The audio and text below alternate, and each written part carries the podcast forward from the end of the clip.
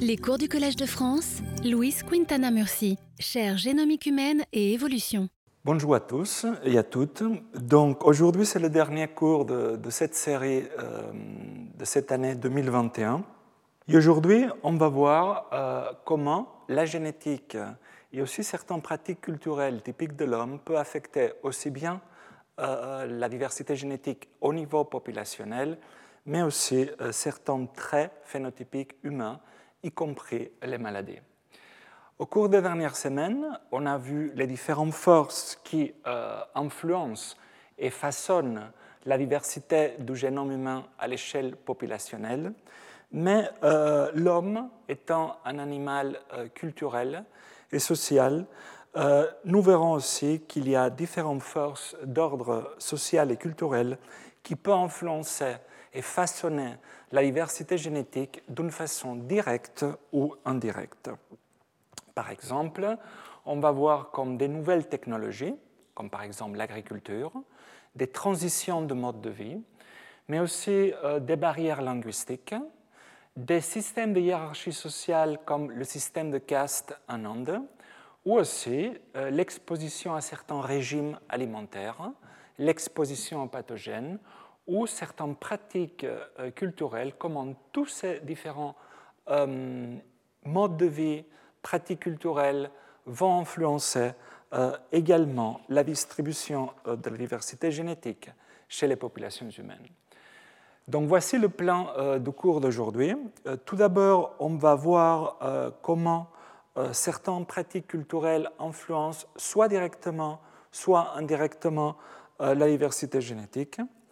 Ensuite, on va se focaliser sur probablement la plus grande transition culturelle et technologique que l'homme a vécue dans son histoire, c'est-à-dire le passage de chasseurs-cueilleurs nomades à être sédentaire et baser euh, sa vie, son mode de vie sur l'agriculture.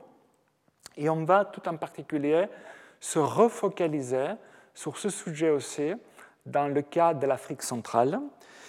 Euh, après, on va voir comment euh, la diffusion de, de langue peut être faite d'une façon purement culturelle, mais aussi d'une façon qui associe des vrais mouvements de population, donc qui va affecter la distribution de la diversité génétique. Et enfin, on va voir comment tout ce bagage que nous avons, c'est-à-dire nous ne sommes pas autre chose que le résultat de notre passé démographique et notre passé d'adaptation à l'environnement, comment tout cela peut aussi influencer nos relations face aux maladies. Donc commençons par l'influence euh, directe euh, des forces, des pratiques culturelles euh, sur la distribution de la diversité génétique.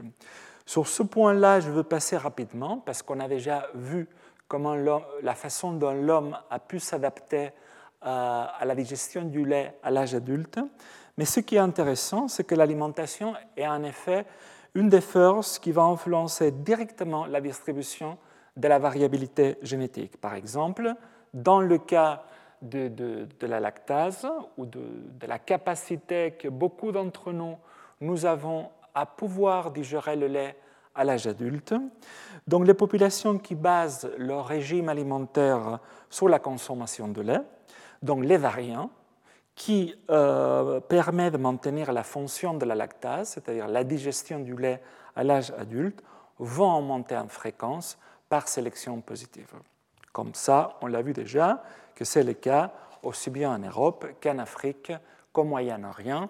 Différentes mutations vont augmenter en fréquence parce qu'elles permettent de digérer le lait à l'âge adulte. Voici un exemple dont on n'a jamais parlé, mais qui serait aussi un exemple de l'influence directe d'un comportement, c'est-à-dire dans ce cas-là, c'est la consommation d'aliments riches en amidon, sur euh, l'impact de cela sur la distribution de la variabilité génétique.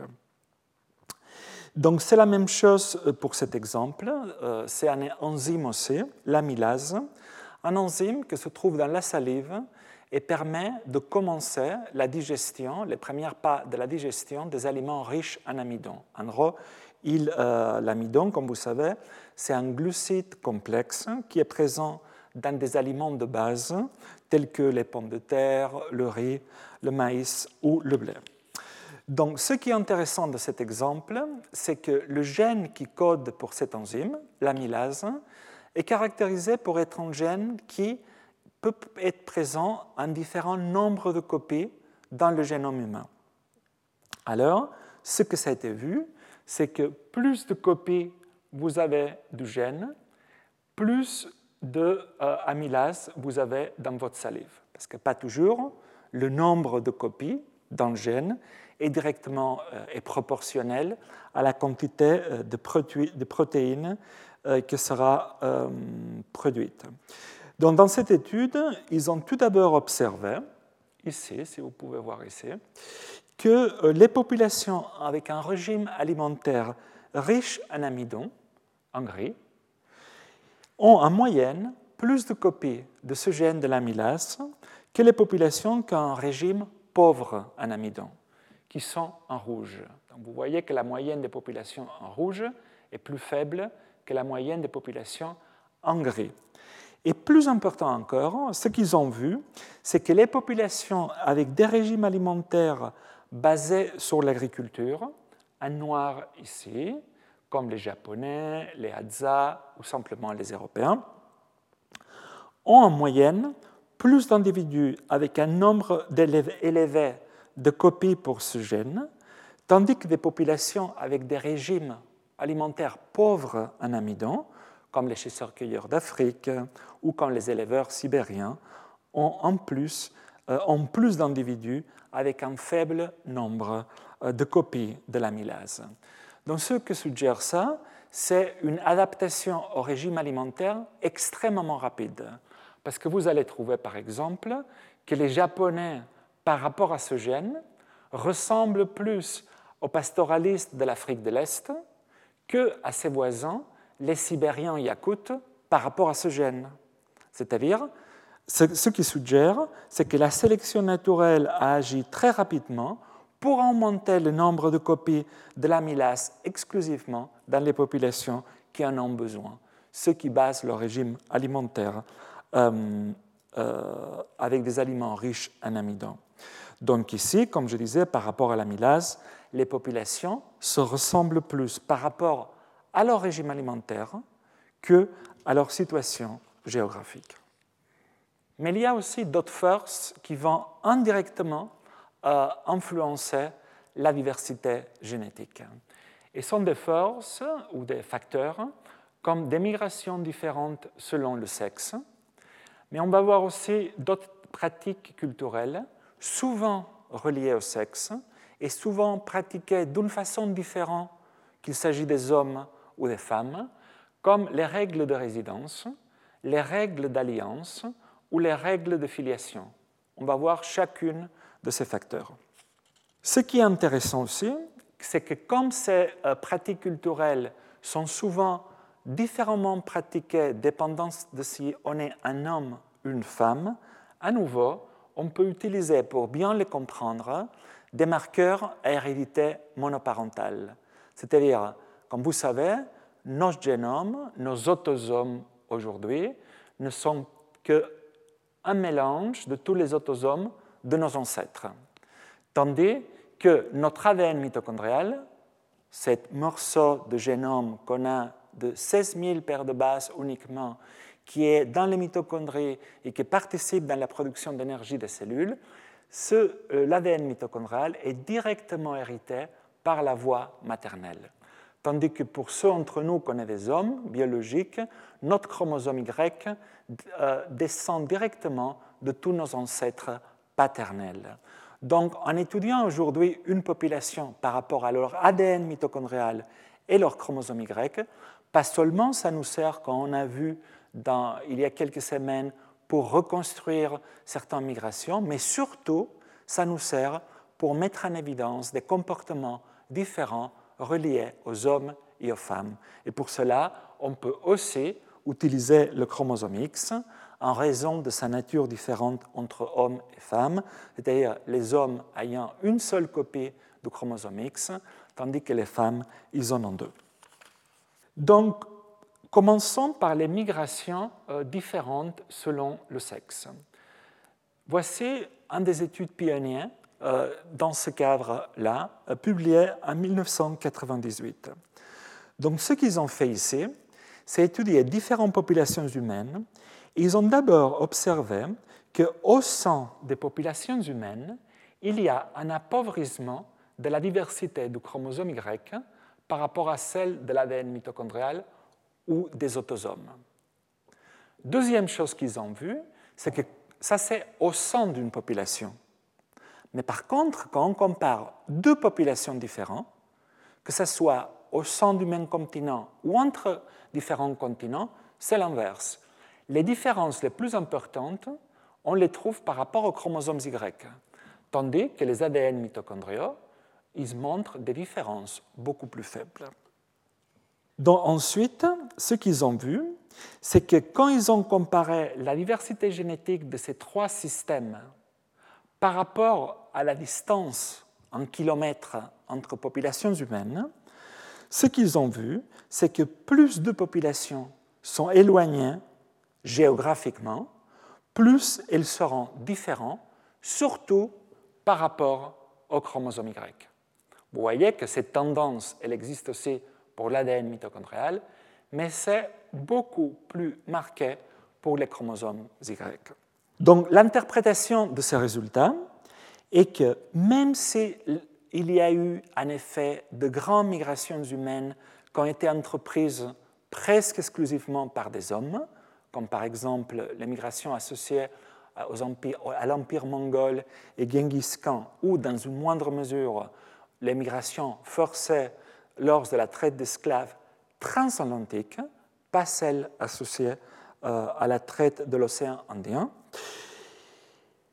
Même si donc il y a eu ces grandes migrations euh, principalement dues euh, aux hommes, les données génétiques, en général, dans la plupart des populations humaines, s'accordent sur le fait que les femmes ont été plus mobiles historiquement que les hommes comme conséquence de ce qu'on appelle des règles de résidence, la patrilocalité. On y reviendra. Mais qu'est-ce que ça veut dire? Que souvent, après mariage, c'est la femme qui va se déplacer au village de son mari et pas l'inverse. Ce qui fait que quand on compare trois villages, les chromosomes Y n'ont pas bougé. Donc les distances génétiques entre populations seront plus importantes si on regarde les chromosomes Y que si on regarde les ADN mitochondriens, parce que eux, ils ont bougé avec les femmes, parce qu'ils ont été plus mobiles, donc ils ont homogénéisé les différences génétiques entre populations humaines. J'y reviendrai sur les règles de résidence avec plus de détails. Mais une fois les populations humaines bougent, elles peuvent se métisser avec des populations locales qui se vont rencontrer, soit d'une façon volontaire, soit parfois de façon plus forcée. Voici des exemples de métissage, on en a parlé beaucoup de métissage, mais de, de métissage différents selon le sexe. Les Afro-Américains, je, vous en ai déjà parlé, environ 20% de leur génome est d'origine européenne, et que quand on se concentre sur ce 20% d'origine européenne, on voit que la plupart est d'origine euh, associés aux hommes, ce qui suggère que la plupart du métissage, en tout cas au début, évidemment, ça a été fait entre d'hommes d'origine européenne et des femmes d'origine africaine. La même chose pour euh, ce groupe très connu, probablement un des groupes les plus métissés au monde, ce qu'on appelle les métis du Cap. Les métis du Cap euh, sortent d'un métissage entre au moins cinq populations différentes, des Européens colons, des Bantous africains du Sud, les Khoisan chasseurs-cueilleurs, des Indiens et des Indonésiens. Mais ce métissage s'est fait d'une façon différente selon le sexe.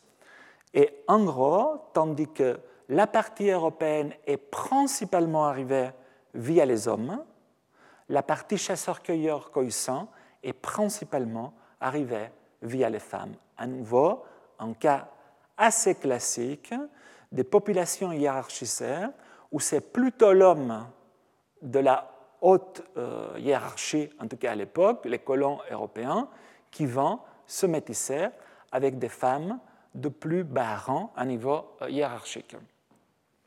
Mais pas toujours. Parce que dans le cas des Makrani et Pakistan, on trouve l'envers. À nouveau, je vous ai parlé la semaine dernière du Makrani du Pakistan, une des rares populations d'origine africaine habitant en Asie, et je vous en ai parlé par rapport au paludisme. Mais cette population est aussi, je vous ai montré, est aussi sortie euh, issue d'un métissage il y a 300 ans qui a impliqué euh, des populations locales balouches, pakistanais, et des populations qui sont arrivées d'une façon forcée lors de la traite d'esclaves de l'océan Indien dans des populations d'origine d'Afrique de l'Est et de l'Afrique du Sud-Est. Mais une fois sur place, le métissage se fait d'une façon différente selon le sexe. Dans ce cas-là, c'est des hommes euh, locaux d'origine pakistanaise euh, qui ont principalement euh, se sont mélangés avec des femmes d'origine africaine, parce que ce qui est différent ici, ce n'est pas euh, le, métissage en tant que tel est différent selon le sexe, c'est que pendant la traite d'esclaves de l'océan Indien, c'est surtout des femmes qui ont été euh, amenées en, en, opposition à la traite d'esclaves transatlantique qui impliquait principalement des hommes. Il y a un autre exemple de métissage euh, différent selon le sexe, c'est chez les pygmées d'Afrique, les chasseurs-cueilleurs de la forêt, où on voit qu'il euh, peut avoir. On a vu qu'il y a du métissage, mais on voit que souvent, le métissage se fait toujours dans le même sens, c'est-à-dire des hommes d'origine euh, agriculteur qui vont se métisser avec des femmes pygmées et presque jamais à l'inverse. Donc revenons euh, aux règles de résidence qui pourraient expliquer cette observation de pourquoi euh, les femmes ils ont été plus mobiles historiquement, en tout cas à petite échelle, que les hommes. On trouve deux grands types de, de règles de résidence. Donc, la plupart des sociétés sont patrilocales, environ 80%, c'est-à-dire que c'est les femmes qui vont bouger et qui vont s'installer dans le village de son mari après mariage. Donc, comme vous pouvez voir ici, les femmes euh, symbolisées en ronde dans les différentes populations vont être très divers d'un point de vue génétique parce qu'elles s'échangent entre différents villages, tandis que les hommes restent un peu sur place, place dont ils vont accumuler plus de différences entre populations. C'est ce qu'on vient de voir avant. Toutefois, euh, dans environ 20% des sociétés, on peut pratiquer la matrilocalité. Donc c'est l'inverse. Dans ce cas-là, c'est les hommes qui vont bouger au village euh, de, sa femme après le mariage. Donc, une étude a voulu euh, vraiment tester si ce pratique culturelle laisse vraiment une trace sur la diversité génétique. Et pour ça, il faut savoir euh, quels sont nos attendus génétiques, ce qu'on va tester. Dans une société patrilocale, donc j'ai dit que ce sont les femmes qui bougent. Donc la diversité de l'ADN euh, mitochondrial sera plus importante au sein d'une population que dans les populations matrilocales où sont les hommes qui bougent. Tandis que pour le chromosome Y, quand sont les femmes qui bougent, au sein d'une population, comme les hommes ne bougent pas, le chromosome Y va être assez homogène par rapport à les populations euh, qui pratiquent la matrilocalité. Donc c'est cela que Mark Stonekin a voulu tester il y a quelques années. Ils ont étudié pour cela euh, le chromosome Y et l'ADN mitochondrial au sein et entre trois populations matrilocales et trois populations patrilocales vivant dans le nord de la Thaïlande. Donc, ce qu'ils ont vu, comme attendu, ça c'est au sein des populations, les trois populations et la moyenne à la fin toujours, ce qu'ils ont vu, c'est que euh, pour les femmes, la diversité est moindre, donc pour les femmes, pour les ADN mitochondriales, est moindre dans les populations matrilocales que dans les populations patrilocales. Et à l'inverse, pour le chromosome Y, comme attendu. Mais entre populations aussi, on voit que quand on regarde les femmes, les distances génétiques entre populations sont plus fortes pour les populations matrilocales que pour les populations patrilocales. Et à l'inverse, pour le chromosome Y. Ce qui montre formellement que comment une pratique culturelle, comme les règles de résidence, va influencer et altérer la distribution de la diversité génétique au sein et entre populations humaines. C'est la même chose pour le système de caste an, un système, comme vous savez, très hiérarchisé et que c'était pratiqué jusqu'à il n'y a pas très longtemps. Donc, ce qu'ils ont pu voir dans une autre étude, donc je n'ai pas le temps de vous donner les détails, mais en gros, ils ont regardé la diversité du chromosome Y et de l'ADN mitochondrial entre les différents castes. Et ce qu'ils ont vu, c'est qu'en effet, il y a plus de différences entre castes pour, euh, pour le, le, chromosome Y que pour l'ADN mitochondrial. Pourquoi? Parce que, imaginons que les castes sont comme des villages presque, dont le chromosome Y ne va presque pas bouger. Mais les ADN mitochondriaux peuvent bouger entre castes parce que c'est toléré qu'un homme puisse marier une femme d'une caste inférieure.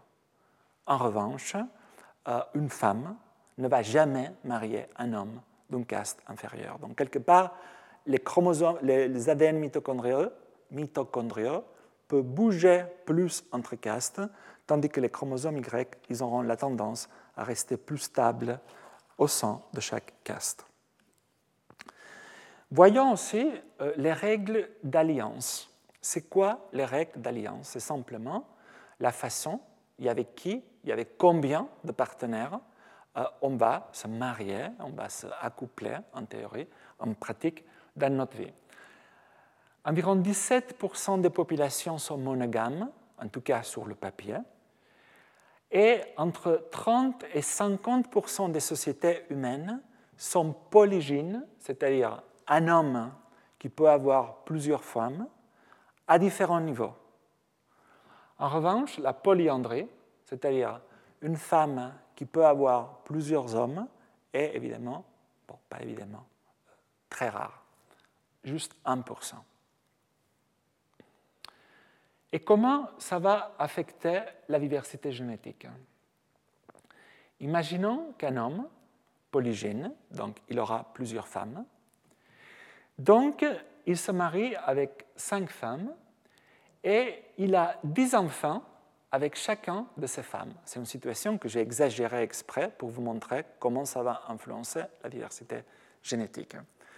Donc cet homme-là, il aura 50 enfants et tous les enfants, ils auront le même chromosome Y. Tandis que tous ces enfants-là, ils vont appartenir à cinq groupes différents d'ADN mitochondrial qu'ils ont hérité de ces cinq mères. Donc vous pouvez voir un exemple de comment, par exemple, la polygynie va induire une moindre diversité de chromosomes Y à niveau de la population que par rapport à l'ADN mitochondrial.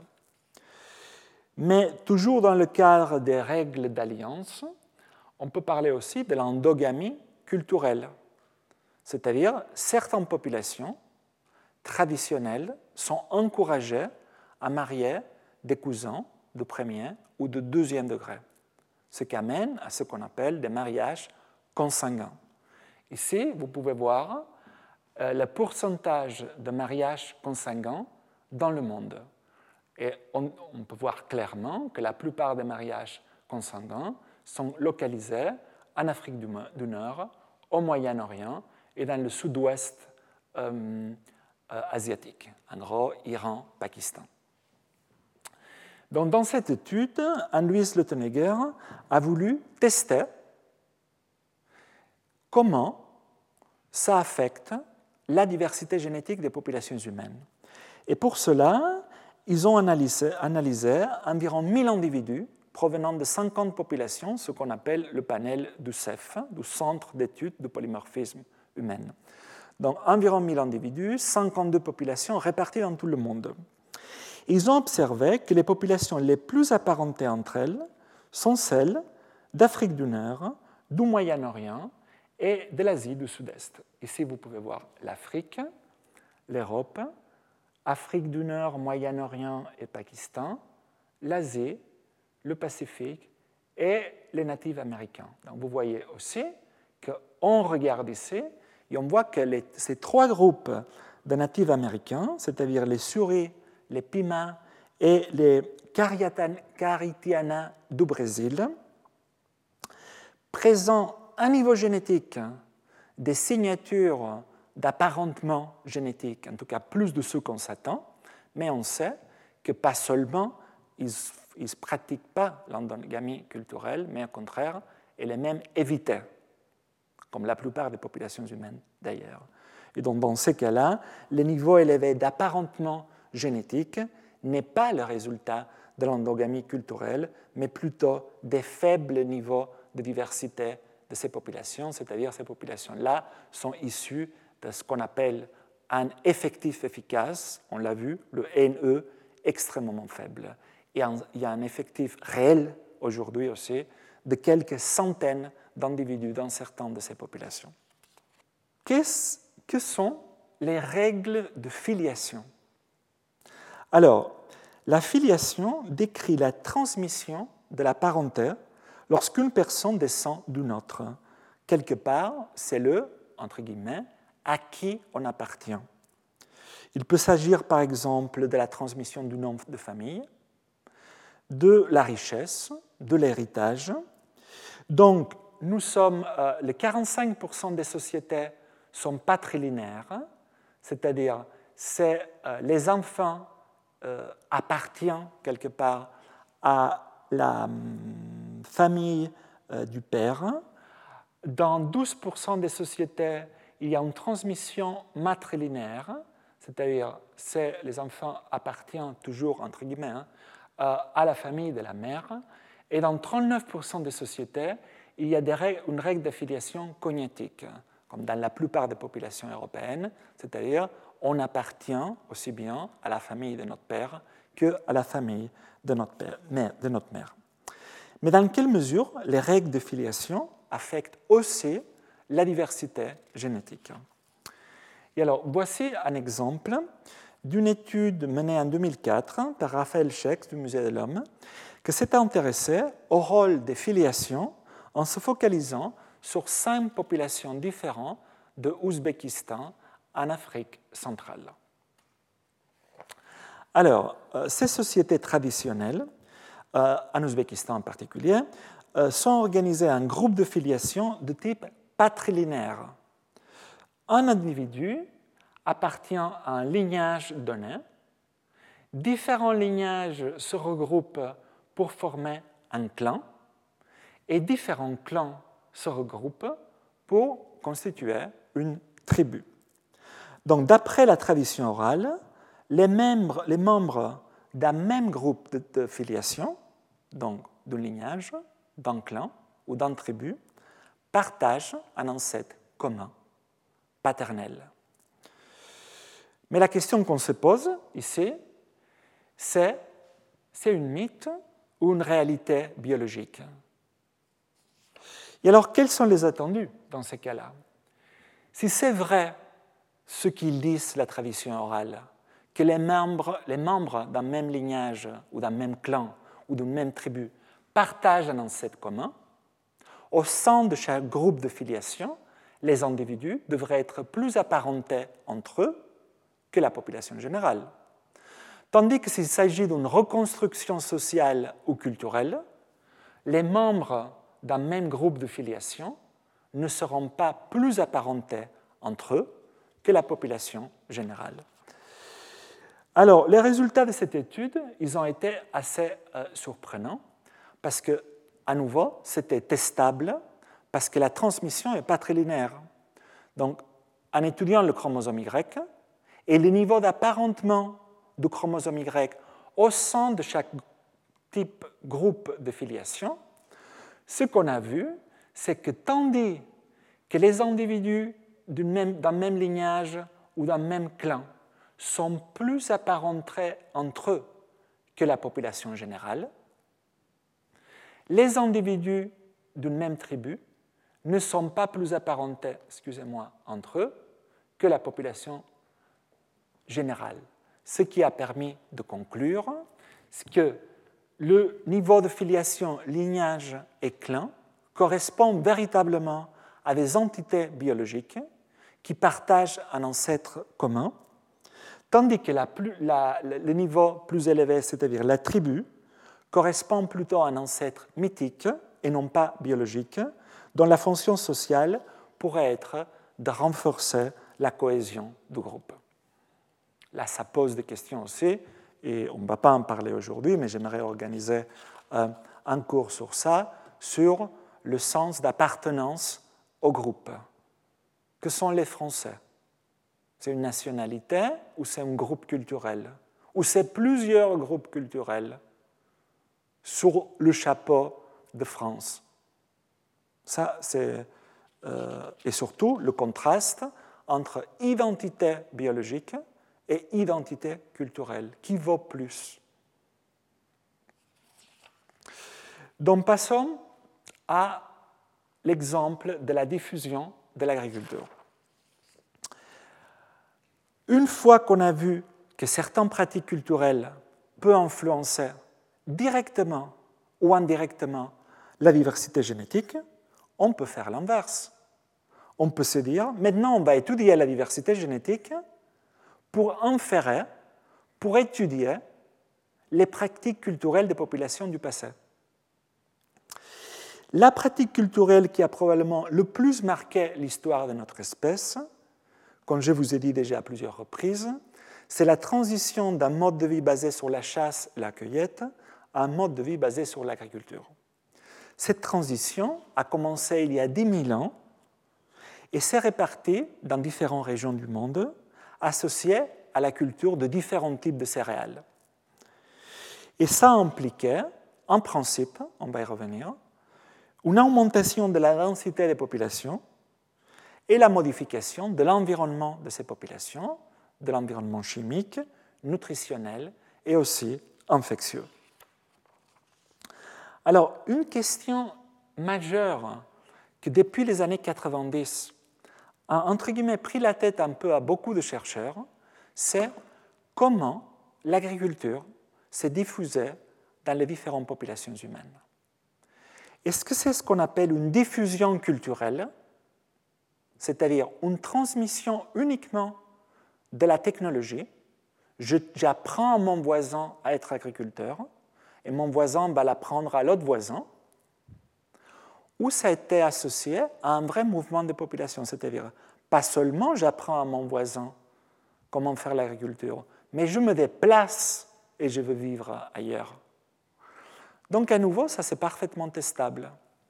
Parce que dans le cas d'une diffusion purement culturelle, le fermier va apprendre aux chasseurs-cueilleurs la nouvelle technologie, mais il n'y aura pas un mouvement de population. Donc aujourd'hui, ça c'est aujourd'hui, il y aura beaucoup de différences entre fermiers et chasseurs-cueilleurs. C'est-à-dire, entre, et pas chasseurs-cueilleurs, entre les différents groupes de fermiers.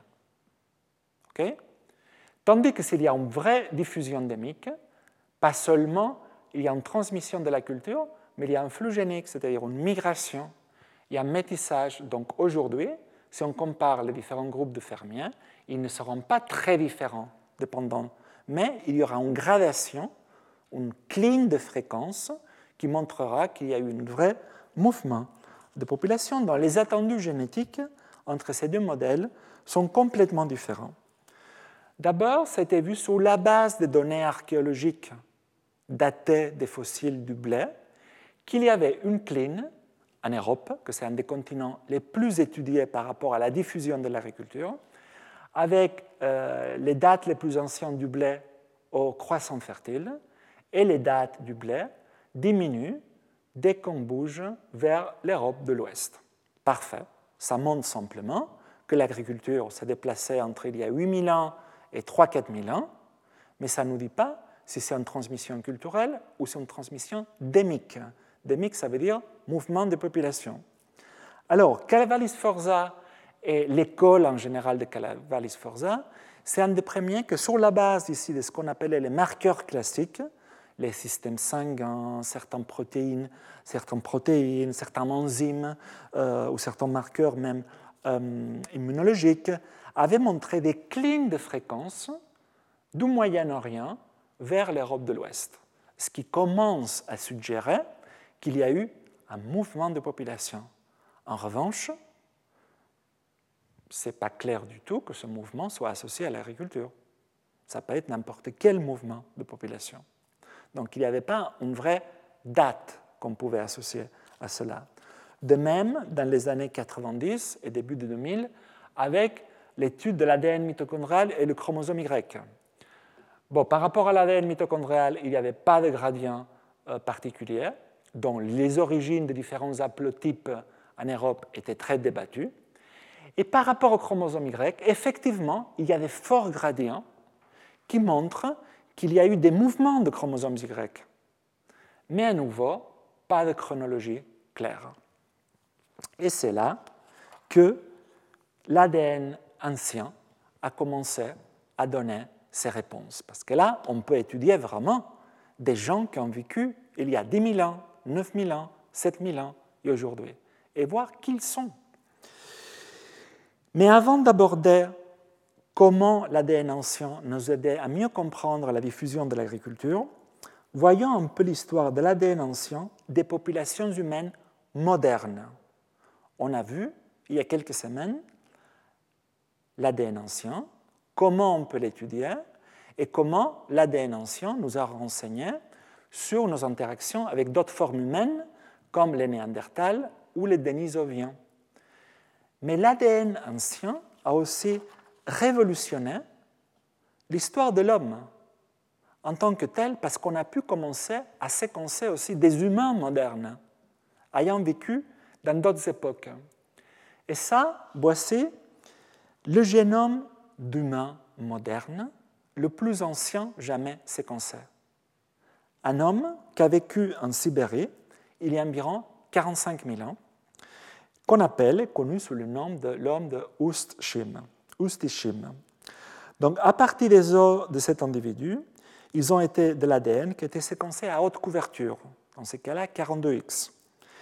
Ils ont vu que Ust-Ishim a appartenu à une population avant la séparation des Eurasiens européens et asiatiques.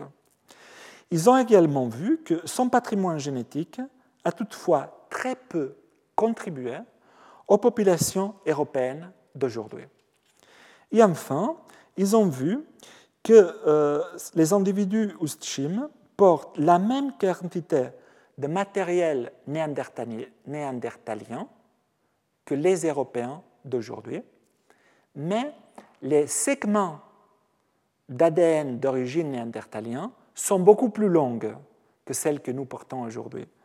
Ils ont pu en déduire, évidemment, que ça veut dire que euh, le, métissage entre Néandertal et la population à laquelle l'homme d'Ustishim a appartenu est arrivé juste il y a 7000 ans avant. C'est pour ça que les segments de Néandertal encore étaient très longues, parce que la recombinaison n'avait pas eu le temps de casser ces haplotypes en plusieurs morceaux. Pour ce qui regarde l'Europe, l'homme le plus ancien jamais séquencé, c'est euh, l'homme OAS1 qu'on connaît, qui a été retrouvé, il est connu comme OAS1, retrouvé en Roumanie, y ayant vécu il y a entre 39 000 ans et 41 000 ans. Donc malgré le peu d'ADN endogène qui a pu être isolé, ils ont vu que son patrimoine génétique ressemble plus aux Asiatiques d'aujourd'hui ou aux natifs américains d'aujourd'hui qu'il ressemble aux Européens d'aujourd'hui, même si on l'a trouvé en Roumanie. Conclusion, OAS1 n'a pas contribué au patrimoine génétique des Européens d'aujourd'hui. C'est une population d'Européens qu'aujourd'hui est disparue, mais quelques traces génétiques sont restées dans les Asiatiques. Ensuite, ils se sont intéressés, au vu de son âge, donc environ 40 000 ans, au pourcentage de matériel néandertalien, aussi de son génome. Et là, ils ont vu, grande surprise, qu'il présentait entre 6% et 10% de son génome d'origine néandertalienne. En regardant encore la longueur des haplotiques, comme vous savez, c'est une mesure qu'on peut savoir il y a combien de temps qu'il y a eu l'événement de métissage, ils ont vu que l'individu OAS1 avait un ancêtre néandertalien juste 4 à 5 générations en arrière. Plus généralement, cette étude montre que le métissage entre les néandertaliens et les hommes modernes ne s'est pas limité aux premiers hommes ayant quitté l'Afrique et avant de se diviser entre euh, et aller vers l'Europe et vers l'Asie, mais aussi qu'il y a eu bel et bien des, événements de métissage une fois sur place, comme c'est le cas ici, entre cet individu euh, d'origine roumaine et euh, l'homme de Néandertal. Mais intéressons-nous plus euh, à l'Europe. et ça, c'est un, un travail qu'ils ont analysé le génome de 51 individus ayant vécu entre il y a 45 000 ans, d'ailleurs, c'est l'homme d'Ustishim. Ici, vous voyez la localisation des individus et la hauteur de barre correspond à l'âge que vous pouvez voir ici. Donc, Ustishim étant le plus vieux, 45 000 ans, et euh, toute une tranche qui va jusqu'à il y a 7 000 ans, donc couvrant la la fin du Pléistocène et le début de l'Holocène. Tout d'abord, ils ont vu que la quantité de composants néandertaliens a diminué dans toute cette période, sauf, comme vous pouvez voir, l'exemple de OAS1 qui présentait, comme je viens de vous montrer, euh, beaucoup de pourcentages néandertaliens. Ils ont vu aussi que c'est à partir d'il y a 37 000 ans que les individus ayant vécu à cette époque ont commencé à contribuer à la diversité génétique des Européens actuels. Donc les ancêtres des Européens actuels peuvent commencer à retracer leurs origines dans des populations qui auraient vécu en Europe il y a environ 37 000 ans. Après, ils voient qu'il y a entre 37 000 ans et 14 000 ans, tous les individus appartenant à la même composante génétique sans signe de métissage avec d'autres populations. Et c'est à partir d'il y a 14 000 ans qu'ils commencent à voir que ces individus commencent à se métisser avec d'autres populations. Et alors, sont qui ces autres populations? Donc, sont simplement les populations qui viennent du Moyen-Orient et viennent euh, des steppes de l'Asie centrale. Donc là, on peut revenir à ce qui nous intéressait, que c'est la façon dont l'agriculture s'est déplacée en Europe. Parce que dans cette étude, ils se sont focalisés sur la période en Europe qui va entre il y a 8000 ans et 3000 ans. Et ils ont séquencé le génome d'environ 70 individus.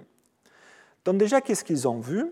Ils ont vu qu'il y a environ 8000 ans, les premiers fermiers, qui sont, euh, vous pouvez voir ici la composante fermière en orange, on les trouve déjà en Allemagne, en Hongrie et en Espagne actuelle. Donc on confirme l'hypothèse qu'il y a eu un vrai mouvement des populations venant du Moyen-Orient et s'installant dans différentes parties en Europe avec l'agriculture. Ensuite, il y a environ 5000 ans, il se voit que ces fermiers commencent à acquérir la composante génétique des chasseurs-cueilleurs européens. Donc, les fermiers arrivent du Moyen-Orient, mais sur place, quelques années après, ils voient déjà, quelques milliers d'années après, qu'ils commencent à se métisser avec les populations locales. Ensuite, il y a environ 4500 ans, les Européens commencent à avoir des contacts avec une nouvelle population venue, venue des steppes de l'Est, je vous en ai déjà parlé, les Yamnaya, ou les Yamna, une population qui aurait amené les langues indo-européennes en Europe. Donc aujourd'hui, grâce à l'étude de l'ADN euh, ancien, dans différentes populations qui ont vécu à différents moments des dernières 10 000 ans de l'histoire européenne, on sait, ça sont les individus d'aujourd'hui modernes, ça sont les individus anciens. Donc vous pouvez voir que les différentes populations européennes sont aujourd'hui le résultat d'un métissage entre trois composants génétiques. La composante que vous voyez en bleu ici, que c'est la composante d'origine chasseur-cueilleur mésolithique, la composante orange, que c'est la composante venue du Moyen-Orient et associée avec la diffusion démique de l'agriculture, et certaines populations présentent beaucoup cette composante, comme sont par exemple les Sardes ou les Corses.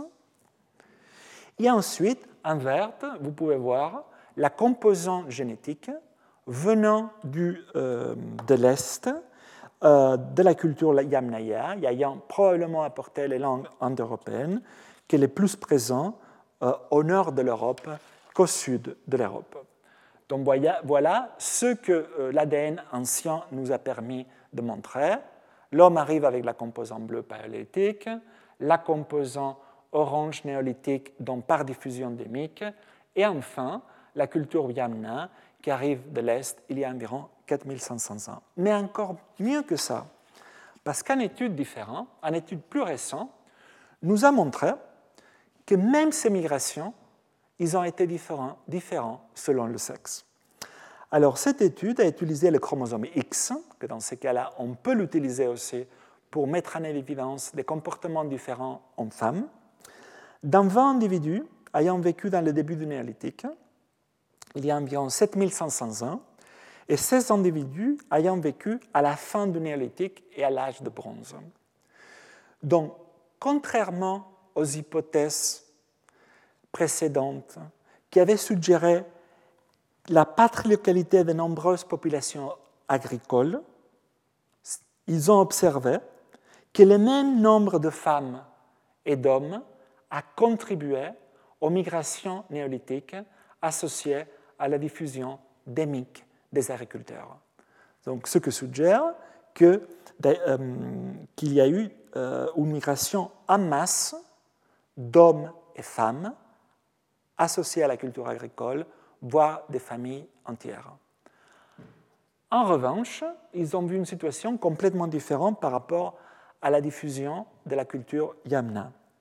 Parce qu'ils ont vu qu'il s'agit d'une migration principalement menée par des hommes, qu'il y a eu entre 5 et 14 hommes par, une femme, pour chaque femme. Ce qui suggère que cette migration plus tardive de l'âge de bronze a été une migration principalement masculine, potentiellement connectée aux nouvelles technologies comme l'utilisation du cheval. Donc, dans le cadre de l'ADN ancien, l'ADN ancien nous permet aussi, en Europe, cet exemple, de mesurer la sélection naturelle en temps réel. Pourquoi? Parce que dans cette étude, pionnière aussi, ils ont étudié environ 200 individus ayant vécu il y a entre 10 000 ans et aujourd'hui. Et de la même façon que je vous ai montré la semaine dernière par rapport à la tuberculose, ici ce qu'ils ont vu, c'est plus généralement, ils se sont demandé quelles sont les mutations qu'ils ont plus changé au cours des 10 000 dernières années? en gros, ils ont vu que celle qui vient en premier, c'est celle qui permet aux individus de digérer le lait à l'âge adulte, le gène de la lactase dont on a tant parlé, mais aussi d'autres gènes impliqués dans la pigmentation de la peau, j'y reviendrai, et aussi le gène euh, de la variation dans le gène TLR1-610, dont je vous ai parlé aussi la semaine dernière, associé à l'immunité innée, dont certaines de ces mutations seraient aujourd'hui, en revanche, responsables de certaines allergies. Mais l'ADN ancien nous a aussi permis de comprendre un peu plus comment ils étaient physiquement des hommes qui ont vécu et des femmes à des époques anciennes. Voici un exemple d'un homme qui a vécu dans le nord d'Espagne il y a environ 7000 ans, donc dans la Mésolithique. Donc, en utilisant certaines mutations diagnostiques, vous voyez ici l'homme, ici, et ça sont juste des populations modernes. Donc, ils ont utilisé, ils ont séquencé leur génome et ils ont utilisé euh, des mutations diagnostiques dans certains gènes qui permettent d'avoir une idée de l'apparence physique, comme la pigmentation de la peau, la pigmentation des cheveux, etc. Et d'une façon, euh, ils ont vu qu'il avait la peau et les cheveux foncés, ce qui suggère que la pigmentation de la peau claire, caractéristique aujourd'hui des Européens, est un trait qui est venu plus tard. Là, on parle d'il n'y a que 7000 ans. Mais d'une façon surprenante, ils ont également vu que cet individu avait les yeux bleus, ce qui suggère que les yeux bleus sont arrivés avant la pigmentation de la peau Par rapport à l'immunité, ils ont montré que certaines mutations sous sélection, surtout dans le cadre de la réponse antivirale, étaient déjà présentes dans cet individu du mésolithique. Ce qui soulève l'hypothèse qu'avant le néolithique, il y a eu déjà une certaine adaptation aux agents pathogènes. J'y reviendrai tout à l'heure sur une étude qui a testé formellement cela. Et juste euh, pour finir, cette partie-là, un exemple un peu emblématique de euh, presque récréatif de comment aussi on peut savoir qui était un homme, l'homme des glaces. Je ne sais pas si vous avez entendu parler, l'homme de glace Otzi, c'est une momie qui a été découverte en 1991 euh, à 3000 mètres d'altitude, euh, pas loin des Dolomites italiens, dans le Tyrol. Donc il aurait vécu il y a environ 4000 ans et les analyses de son génome euh, et la, comparaison avec des populations actuelles a montré que cet individu avait euh, une origine génétique qui le, le rapproche au sarde et au corse actuel. Il avait les yeux bruns, appartenait au groupe sanguin O et il était intolérant au lactose. Enfin, l'ADN d'Ozzi présente aussi de l'ADN appartenant à la bactérie Borrelia burgdorferi, responsable de la maladie de Lyme, transmise par les tiques et causant, dans certains cas, des problèmes d'arthrite, comme c'est le cas qui a été observé d'Ozzi.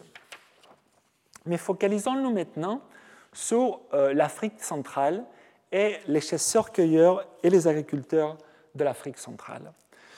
Donc pourquoi? Parce que là, en Afrique centrale, comme je vous ai déjà parlé quelques fois, on peut vraiment tester les différences entre un mode de vie chasseur-cueilleur et un mode de vie agriculteur, parce que le groupe de chasseurs-cueilleurs le plus important au monde habite en Afrique centrale. Ce sont les chasseurs-cueilleurs de la forêt, connus aussi sous le nom de pygmées.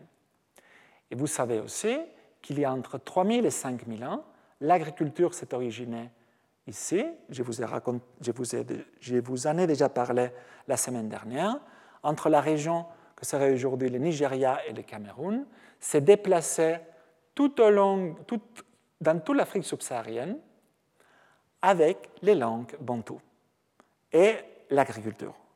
Et ce sont des poches de populations de chasseurs-cueilleurs qui ont survécu comme les Pygmées de l'Afrique centrale, les Hadza et les Sandawe d'Afrique de l'Est ou les Khoisan d'Afrique du Sud. Donc, qui sont les Pygmées Les Pygmées sont des populations nomades, plutôt mobiles, parce qu'ils sont nomades, mais ils vont rester pendant un certain temps dans un camp avant de changer à un autre. Ils sont des chasseurs-cueilleurs actifs, pour la plupart encore, surtout euh, à l'ouest, ce qu'on appelle les Pygmées de l'ouest, et il vit évidemment dans la forêt équatoriale. Donc les villageois, on va les comparer avec les, populations villageoises, pratiquent l'agriculture, sont sédentaires et vivent dans des milieux ruraux ou euh, urbains.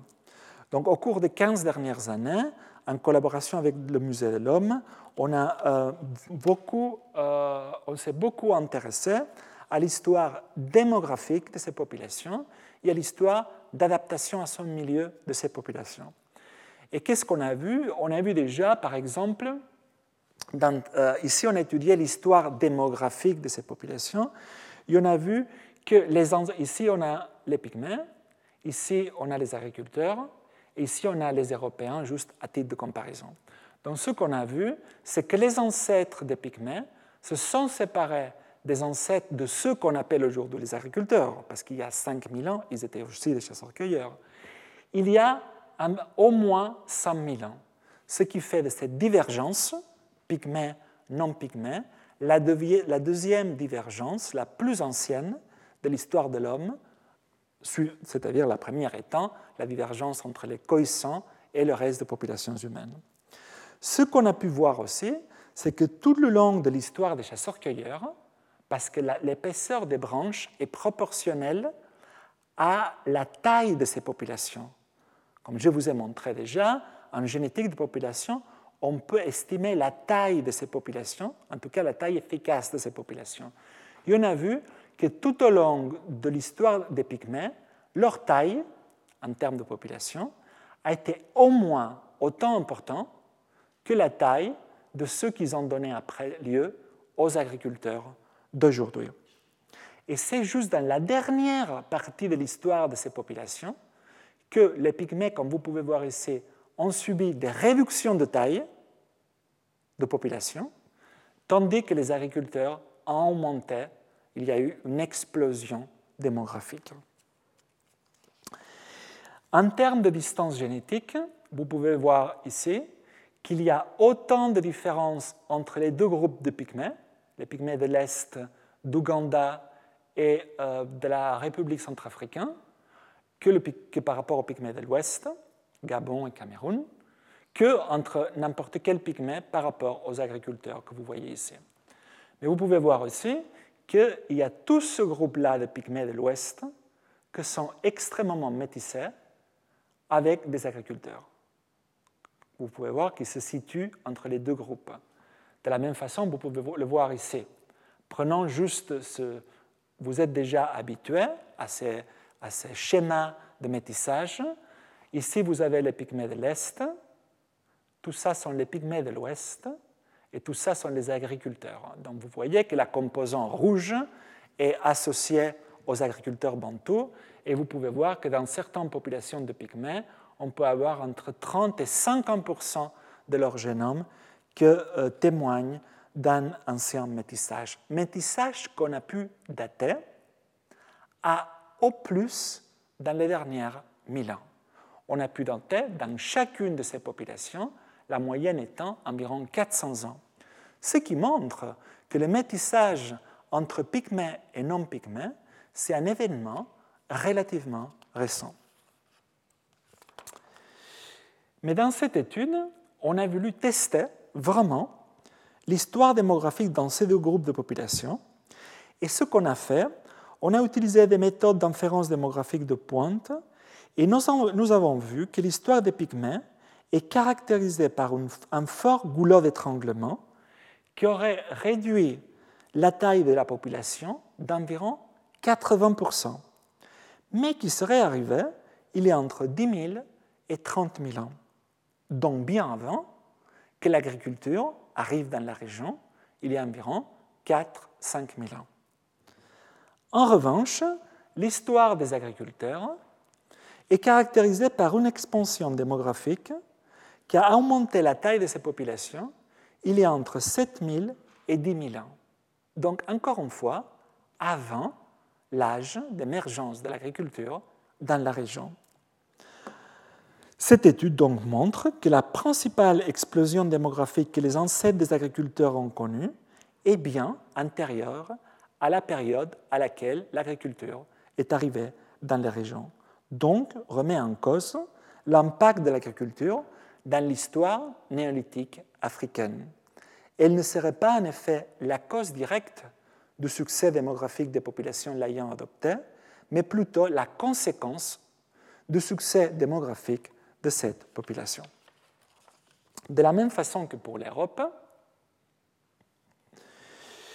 la génétique a aidé à mieux comprendre la façon dont l'agriculture s'est déplacée en Afrique subsaharienne. L'hypothèse était que l'agriculture, apparue il y a 5000 ans dans la région Nigeria-Cameroun se seraient déplacés dans toute l'Afrique subsaharienne avec les langues bantou, que vous pouvez voir ici en, couleur marron, toutes les langues bantou. Donc, encore une fois, ici c'est basé sur. Ça, c'est l'Afrique divisée selon l'affiliation linguistique. Ici, c'est l'Afrique divisée en couleurs dépendant des différents clusters génétiques, des, regroupements génétiques. Et ce qu'on voit, c'est que les expansions bantou ont bel et bien suivi, comme en Europe, un modèle de diffusion endémique, c'est-à-dire mouvement des populations. Donc même s'il n'y a pas de doute sur euh, la nature migratoire des peuples bantous, la question du chemin migratoire emprunté par ces peuples demeurait en suspens jusqu'à euh, jusqu'à récemment.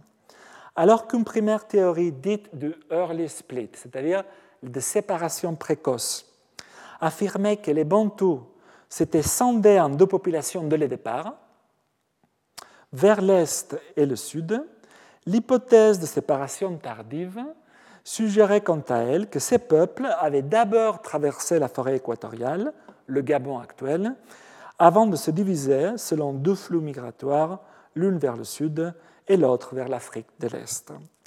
Donc les études génétiques ont aussi permis de trancher sur cette question parce que les travaux les plus récents révèlent que les populations bantoues de l'Est et du Sud sont génétiquement plus semblables aux populations du sud de l'Afrique euh, équatoriale que du nord de l'Afrique équatoriale.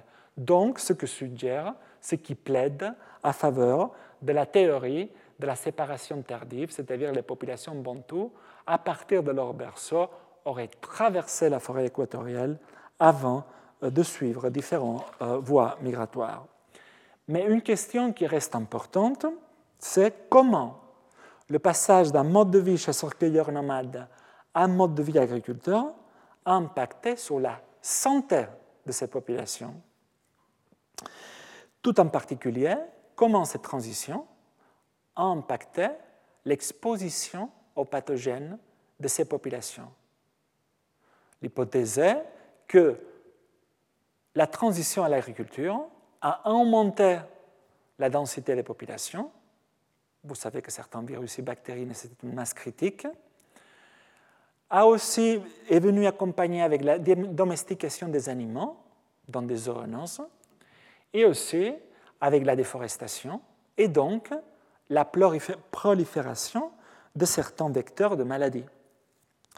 Donc, dans quelle mesure le passage d'un mode de vie chasseur-cueilleur à un mode de vie agriculteur a impacté la réponse immunitaire de ces populations Donc, c'est sur cette question que s'est penchée cette étude récente.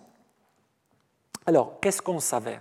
On a vu déjà, il y a quelques semaines, qu'il y a différents types de sélection naturelle chez les pygmées ou chez les, ou chez les, les agriculteurs. Toutefois, on ne connaissait rien sur les phénotypes immunologiques sous-jacents, sur des vrais phénotypes associés à ça.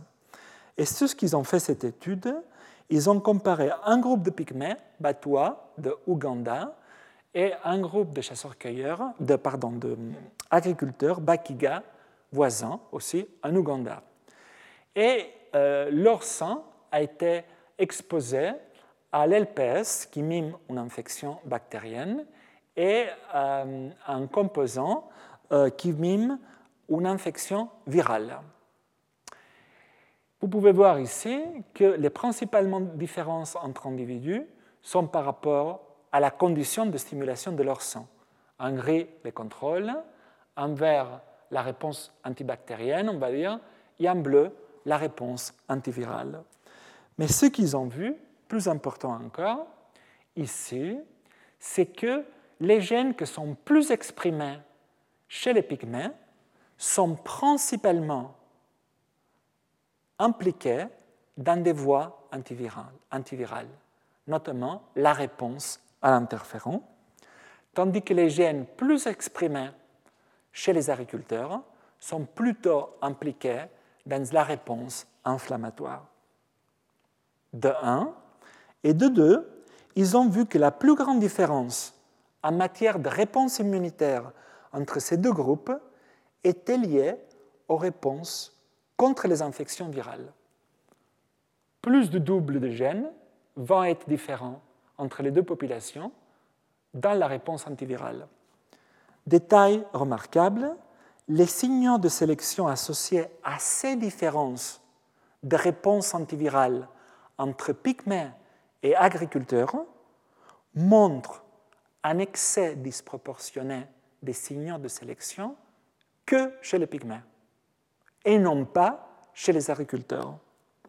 Alors, ce résultat, comme vous pouvez voir ici par exemple, plus longue est la branche ici, ça c'est les Anglais, on les utilise comme outgroup, comme groupe de référence. Plus longue est la branche, plus de signaux de sélection est fort chez les pygmées et non pas chez les agriculteurs. De même ici, c'est un autre test, mais chez les pygmées et non pas chez les agriculteurs. Donc, ce résultat va à l'encontre de l'idée traditionnellement répandue selon laquelle le changement d'exposition aux agents pathogènes dû à l'avènement de l'agriculture a imposé des fortes pressions sélectives chez les populations agricoles. Cette étude suggère au contraire que l'exposition aux agents pathogènes et donc les processus d'adaptation génétique de l'hôte aux pathogènes qui en découlent est bien plus dépendant des facteurs écologiques, forêt équatoriale versus milieu rural, urbain, que du mode de subsistance, c'est-à-dire chasseurs-cueilleurs ou agriculture. Mais il n'y a pas que la génétique qui sert à mieux comprendre comment le mode de vie d'une population va impacter la façon dont cette population va s'adapter ou en tout cas va répondre au changement d'environnement.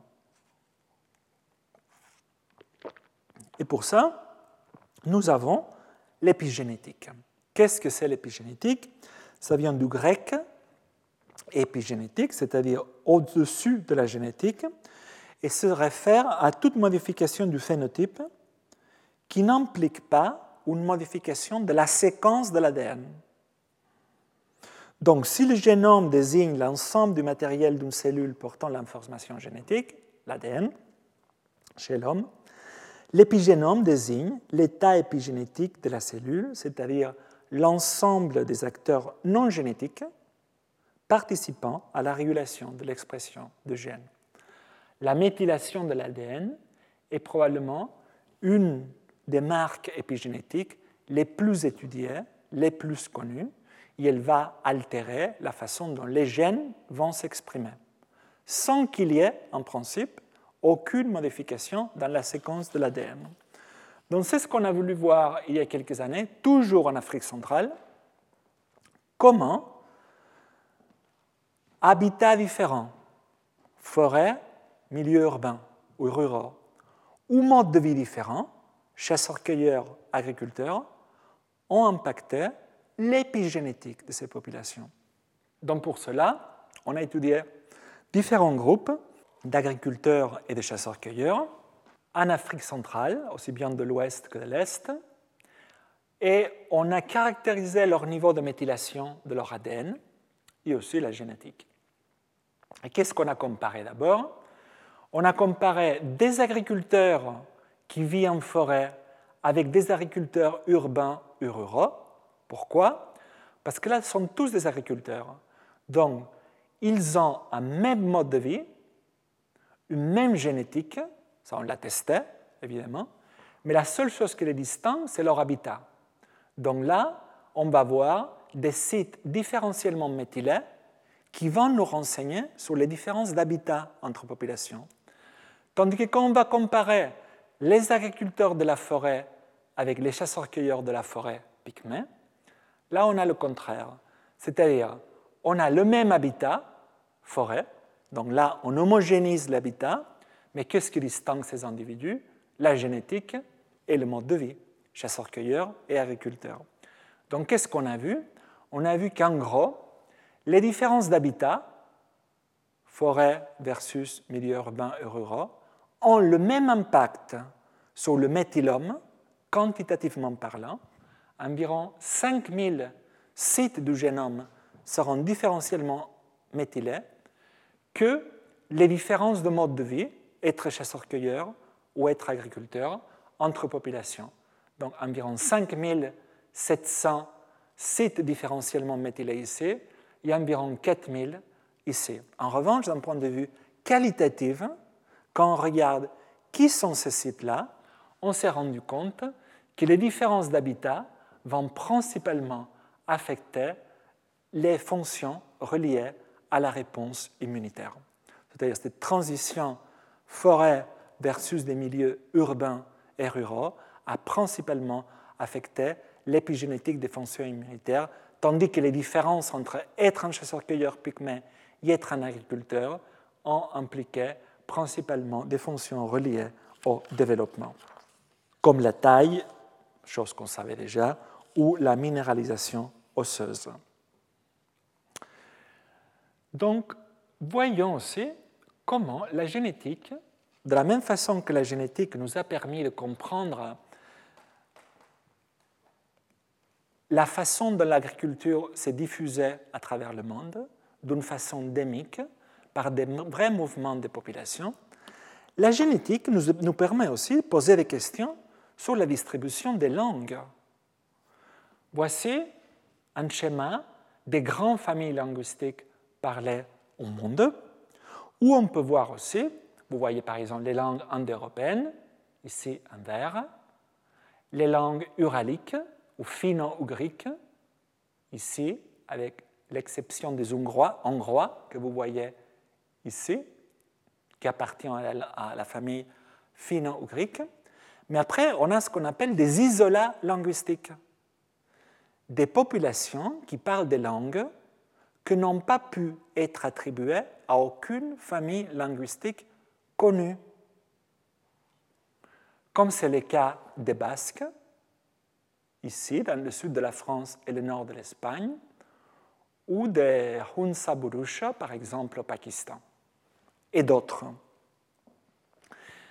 Donc, on a aussi des attendus différents à niveau génétique. Si une langue se déplace avec une migration, ici, chaque cercle, partout, c'est une population. La moitié gauche du cercle, c'est la filiation linguistique de la population. Et la moitié droite du cercle, c'est la diversité génétique de cette population. Donc, on a ici une population bleue qui parle la langue bleue. Et cette population se déplace, et cette population impose leur langue, et elle grandit d'un point de vue démographique.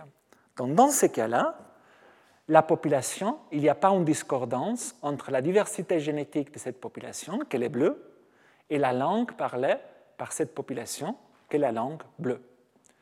Tandis qu'il peut y avoir un remplacement linguistique.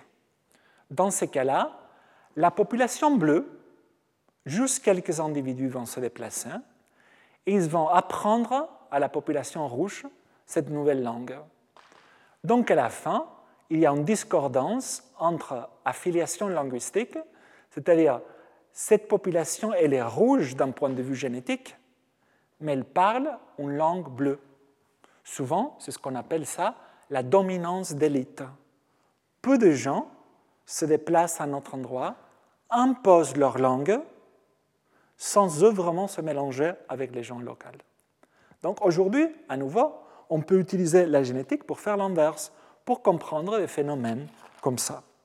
Et c'est un, sujet qui a été largement étudié à partir des années 80-90, dont les principaux pionniers de ces études comparaison génétique et comparaison linguistique, c'est Luca Cavallis-Forza, généticien, et Merit Rulen, élève de Greenberg, euh, les deux à Stanford, linguiste. Donc ils ont commencé à voir que si vous faites un arbre génétique des populations humaines, elles correspondent presque toujours à un arbre basé sur la linguistique. Ce qui montre que plus les gens parlent la même langue, plus les gens vont se ressembler génétiquement. plus de populations parlent des langues très différentes, plus elles seront différentes génétiquement. En gros, c'est ce qu'on appelle l'isolement par la distance aussi. Mais quid des isolats linguistiques? Ou à quoi est dû quand il y a des discordances entre une langue et un patrimoine génétique? Par exemple, les Hongrois. Les Hongrois, je vous ai dit qu'ils parlent une langue finno-grecque. Mais quand on étudie le patrimoine génétique des populations hongroises, elles sont exactement pareilles que ses voisins, ce qui montre un cas de remplacement linguistique, mais pas génétique. Donc les Magyars sont venus quelque part du nord-est, ont emmené la langue sans se mélanger avec les populations locales. Donc dominance d'élite, remplacement linguistique. Mais pour cela, on a étudié beaucoup la population basque, parce qu'elle est devenue presque une population iconique à étudier, en partie parfois pour des raisons politiques aussi, à cause de leur, entre guillemets, différence. Dans leur différence linguistique, certes, ils parlent une langue, que c'est un isolat linguistique, n'a pas pu être attribué à aucune famille linguistique connue. Donc c'est un isolat linguistique non indo-européen, et aussi ça participait, entre guillemets, un peu au mythe de leur différence, euh, le fait qu'ils ont des fréquences très élevées du groupe sanguin RH négative.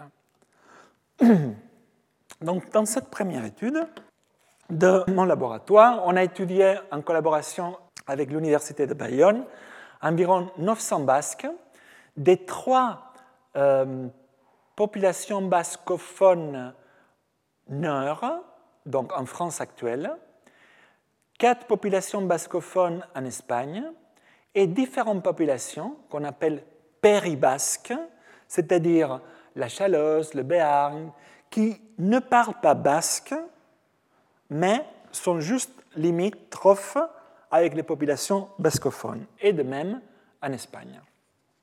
Donc ce qu'on a vu, d'abord déjà il y a quelques années, à niveau de leur patrimoine maternel, donc l'ADN mitochondrial, c'est que les Basques ressemblent beaucoup à ses voisins géographiques, mais c'est vrai qu'on a pu identifier six lignes d'origine maternelle qu'on trouve principalement dans la zone franco-cantabrienne, c'est-à-dire toute cette zone-là, y compris chez les populations péribasques, mais surtout dans les populations basques. Et ces six on ne les a pas trouvées dans plus de 7000 individus d'origine européenne d'ailleurs.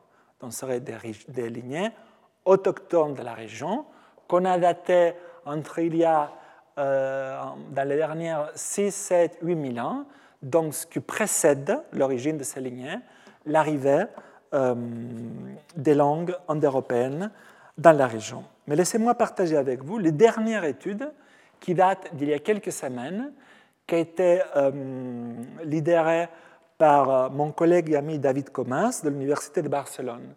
Dans ce cas-là, ils ont étudié la même collection, c'est-à-dire des populations bascophones françaises et espagnoles et des populations péribasques, et à niveau de leur génome entier.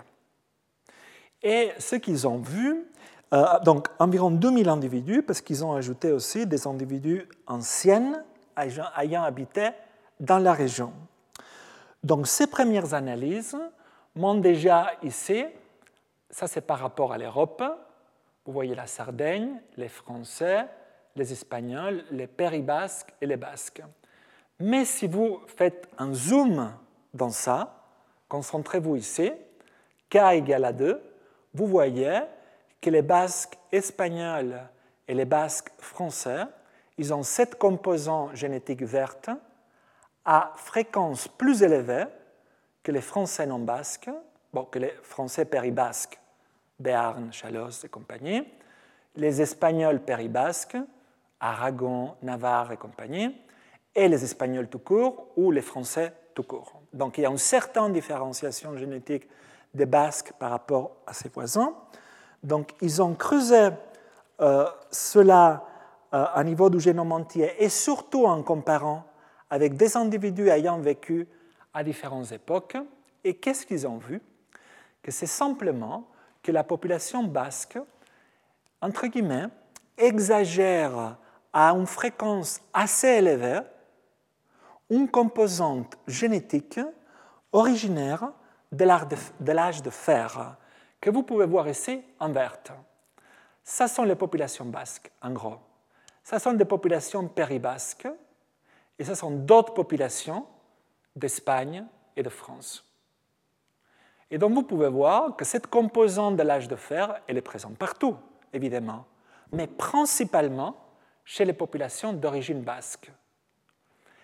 Et après, vous pouvez voir dans toutes ces populations un autre composant associé euh, à la romanisation de la péninsule euh, ibérique, en violet, que vous pouvez voir que à plus faible fréquence chez les Basques, ici presque absent. Et ensuite, mais elle est présente dans toutes les populations, il y a après une composante nord-africaine, qu'elle est surtout présente au Portugal, mais aussi dans quelques populations au sud principalement de l'Espagne, associées à euh, la domination arabe pendant la, règle qu'on appelle euh, islamique en Espagne. Donc, conclusion de tout ça, la plupart du patrimoine génétique des populations basques est en effet partagé avec ses voisins. Ils n'ont pas une origine différente. En revanche, une partie de leur patrimoine génétique est autochtone de la région, franco-cantabrique, et la singularité des populations basques est surtout due à un isolement à partir de l'âge de fer et un très faible niveau de métissage avec les populations qui sont arrivées après, c'est-à-dire lors de la romanisation de la péninsule ibérique et de la domination arabe. Donc l'isolement linguistique a probablement aussi contribué à cet isolement euh, génétique de la population. Euh, L'ADN ancien, dans le cadre du Pacifique, nous a aussi aidé à comprendre des questions reliées à la diffusion des langues. Je vous ai parlé que le Pacifique, la semaine dernière, ou l'autre, est divisé en deux grandes régions. L'Océanie proche, qui s'arrête juste après les îles Solomon, qui se sépare de l'Océanie lointain, que c'est tout le reste. Et pourquoi? Simplement parce que cette division, qui est beaucoup plus acceptée aujourd'hui que la, la, hum, division un peu vieillotte de Mélanésie, Micronésie et Polynésie, est basée sur le moment où le Pacifique a été peuplé. Il y a eu ce premier peuplement très vite, à peine l'homme sort d'Afrique et arrive en Asie. L'homme, il y a 40 000, 50 000 ans, il était déjà ici, en Océanie proche. Après, comme je vous expliquais, rien ne se passe pendant 35 000 ans, et c'est qu'il y a environ 4-5 000 ans que les peuples venant de Taïwan seraient descendus associés à la diffusion des langues austronésiennes. Y aurait peuplé pour la première fois l'Océanie lointaine, c'est-à-dire c'est à partir des îles Vanuatu. L'expansion et diffusion des langues austronésiennes venant probablement de Taïwan est associée pas seulement à une diffusion de langues, mais aussi à l'émergence de toute une culture dans le Pacifique Sud, que c'est la culture lapita, c'est associé à un certain céramique en particulier. Donc, qu'est-ce que l'ADN ancien a aidé? Cette étude nous a aidé, je vous rappelle donc, que les premières îles qui feraient partie de l'Océanie lointaine sont les îles Santa Cruz et Vanuatu. Ce sont les premières îles qui ont été peuplées qu'il y a 3000 ans. Et en théorie, que par des Austronésiens venant de Taïwan avec des langues austronésiennes qui sont parlées aujourd'hui dans les îles Vanuatu. Mais grande surprise, c'est cette étude basée sur l'ADN ancien qui a étudié différents restes des gens ayant vécu au Vanuatu pendant la période Lapita jusqu'à aujourd'hui. Ça, c'est un transect temporel. Et qu'est-ce qu'on voit? Que les individus Lapita, la plupart sont bleus. Et bleu, ça vient d'où? Asie. Donc, confirme que les premiers restes fossiles, au Vanuatu, associés à la culture Lapita, sont effectivement d'origine asiatique de l'Est, ce qui suggère l'arrivée des populations de Taïwan. Mais ce qui se voit, c'est que tout de suite après, juste quelques centaines d'années après, la composante bleue commence à disparaître et la composante verte augmente de plus en plus. La composante verte est associée à l'Océanie proche, en gros, à une composante d'origine papou. Donc ce que l'ADN ancien a montré, c'est que même si effectivement l'Océanie lointaine, les îles Vanuatu en particulier, a été peuplée par des peuples lapita d'origine asiatique, quelques centaines d'années après, il y a eu un remplacement génétique de la population, ça c'est aujourd'hui, qui fait qu'aujourd'hui, entre 80 et 90 des, îles des habitants des îles Vanuatu sont d'origine génétique papou, mais là, il n'y a pas eu remplacement linguistique. Ils continuent à parler des langues austronésiennes. Donc c'est un des rares cas de remplacement génétique total, mais la langue n'a pas été remplacée. Continue à parler des langues austronésiennes. Et enfin, on va finir comment tout notre passé, notre histoire démographique, notre histoire d'adaptation peut influencer nos relations en maladie actuelles? Déjà, comment notre histoire démographique influence les mutations délétères de notre génome? Presque 70% des mutations qu'on trouve aujourd'hui, les SNP, je vous rappelle, des changements binaires, d'une base, le 70% des SNP trouvés chez un individu, n'importe qui d'entre nous, sont fréquentes. On les trouve un peu partout. Et très peu, ils ont un impact fort sur le phénotype de la protéine.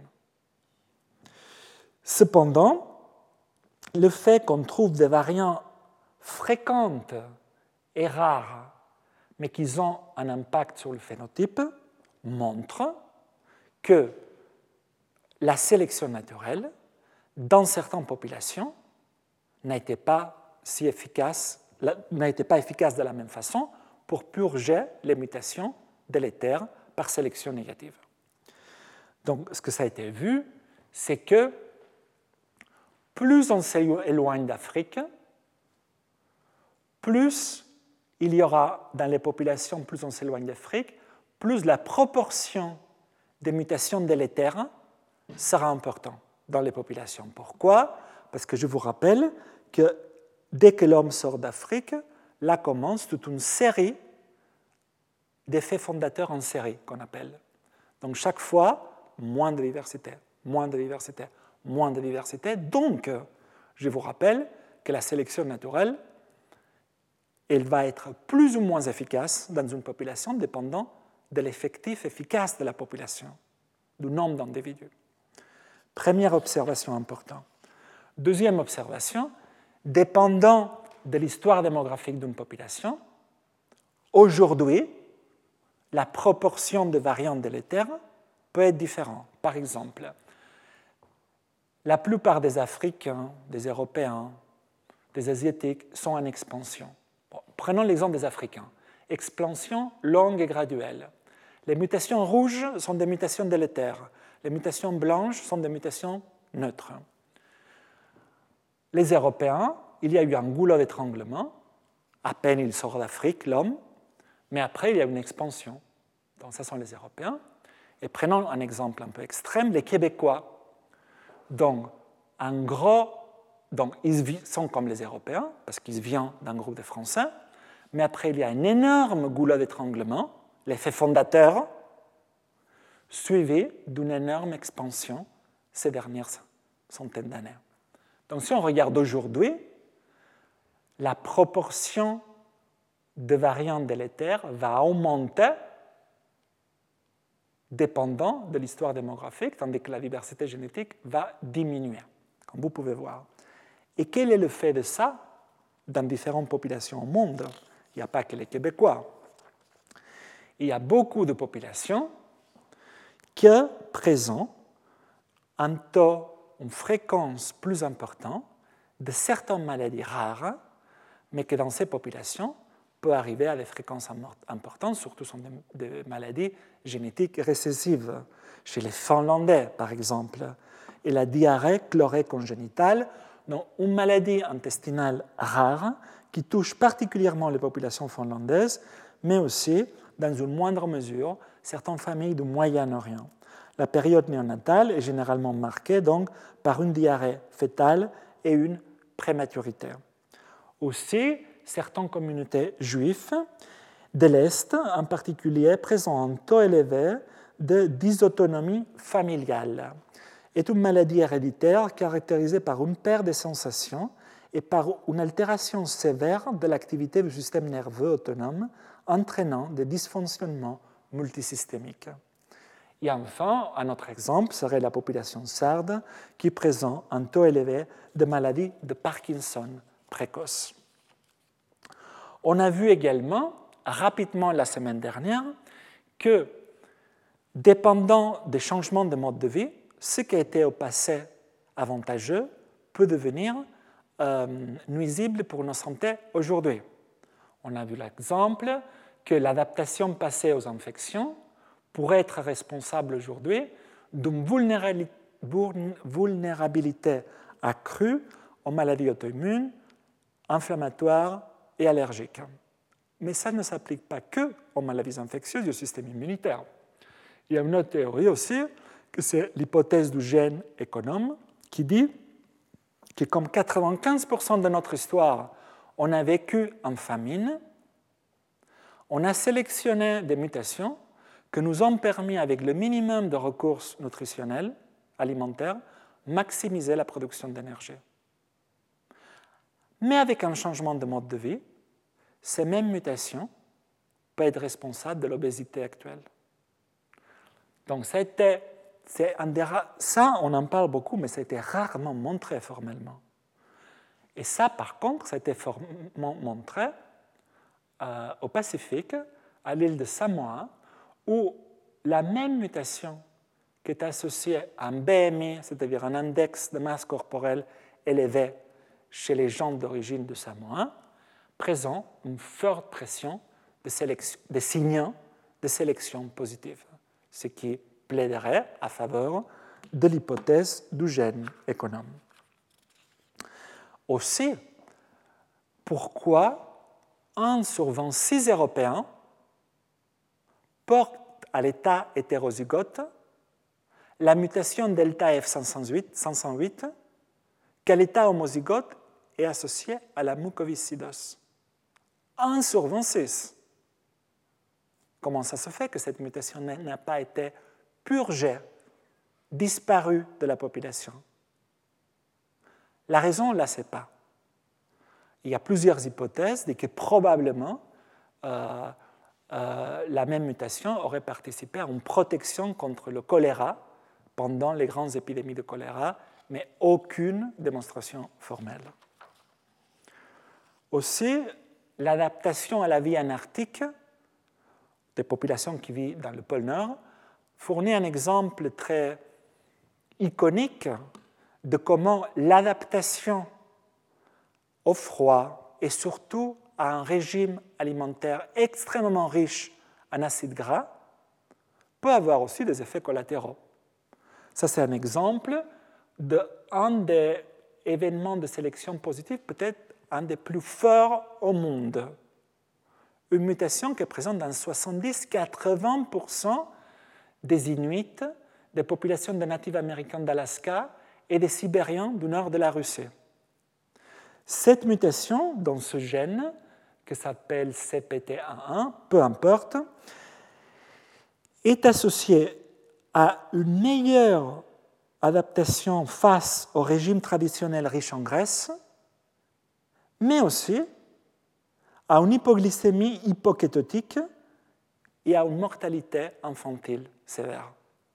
Donc vous voyez un peu ce qu'on appelle en anglais les trade-offs, les compromis évolutifs entre une adaptation, mais en même temps une maladaptation à côté. Souvent, c'est associé à la pléiotropie de beaucoup de gènes. C'est-à-dire un gène a rarement qu'une fonction. De même, pour cette autre étude, euh, aussi dans les populations d'Inuit, a montré une forte pression de sélection positive sur ces gènes-là qui sont impliqués dans la désaturation des acides gras, donc typique du régime alimentaire des gens du pôle Nord, mais ces mêmes événements de sélection ont des effets en aval à cause de la pléiotropie de ces gènes, comme sur la taille, sur le poids, sur l'insuline et sur le niveau de cholestérol de ces populations-là. Enfin, le dernier exemple que j'aimerais partager avec vous, c'est euh, cet exemple où ils ont voulu comprendre la façon dont l'arrivée des Européens en Amérique a conduit au déclin de populations amérindiennes suite à l'introduction de nouveaux pathogènes. Donc pour cela, ils ont exploré la diversité génétique d'une population de Première Nation, terme utilisé pour définir les populations natives euh, en Amérique, au Canada en particulier, euh, datant d'avant et après l'arrivée des Européens. Donc le génome de ces anciens individus qui ont vécu dans la région du Prince Rupert en Colombie-Britannique il y a entre 6000 et 1000 ans, donc avant l'arrivée des Européens, ont été comparés à ceux d'individus habitant dans la région aujourd'hui. C'est les communautés de Simshian, que vous pouvez voir ici. Donc, ils ont fait après une recherche de sélection positive, et qu'est-ce qu'ils trouvent? Une mutation presque chez 100% des Premières Nations anciens dans la région HLA sous très forte pression de sélection positive. Mais cette mutation est diminuée de fréquence à 36% chez les natifs américains d'aujourd'hui et ne présente plus de signature de sélection positive. Donc la diminution de fréquence des allèles sélectionnés dans la population moderne, donc post-européen, suggère que l'arrivée européenne a entraîné des changements environnementaux qui ont rendu ces mutations délétères et ainsi sujettes à une sélection purifiante chez les peuples autochtones. Ça, c'est une analyse pionnière, préliminaire, préliminaire. Il y a maintenant différents groupes, dont Nicolas Rascovan, par exemple, à l'Institut Pasteur, qui étudie d'une façon formelle des, des groupes de natifs américains près, pendant et post-arrivée des Européens, pour mieux comprendre euh, ce déclin dans certaines populations euh, de natifs américains. Il y a eu un déclin de 80% de la population est morte après l'arrivée des Européens. Donc nous avons vu aujourd'hui la façon dont certaines pratiques culturelles chez les humains peuvent affecter directement ou indirectement la diversité génétique. Dans les prochaines années, nous verrons avec plus de détails la façon dont la diversité génétique affecte les maladies humaines, ainsi que les différentes méthodes qu'on a pour étudier les différentes bases génétiques, ce qu'on appelle l'architecture génétique des maladies humaines, que ce soit des maladies infectieuses ou des maladies non transmissibles comme l'obésité, le diabète ou l'hypertension. Donc ce type de cours se termine aujourd'hui. Je vous remercie pour votre présence, votre fidélité, aussi pour les messages que je reçois de certains d'entre vous sur Twitter qui me font beaucoup de plaisir. Donc je vous remercie beaucoup. Retrouvez tous les contenus du Collège de France sur www.colège-2-france.fr.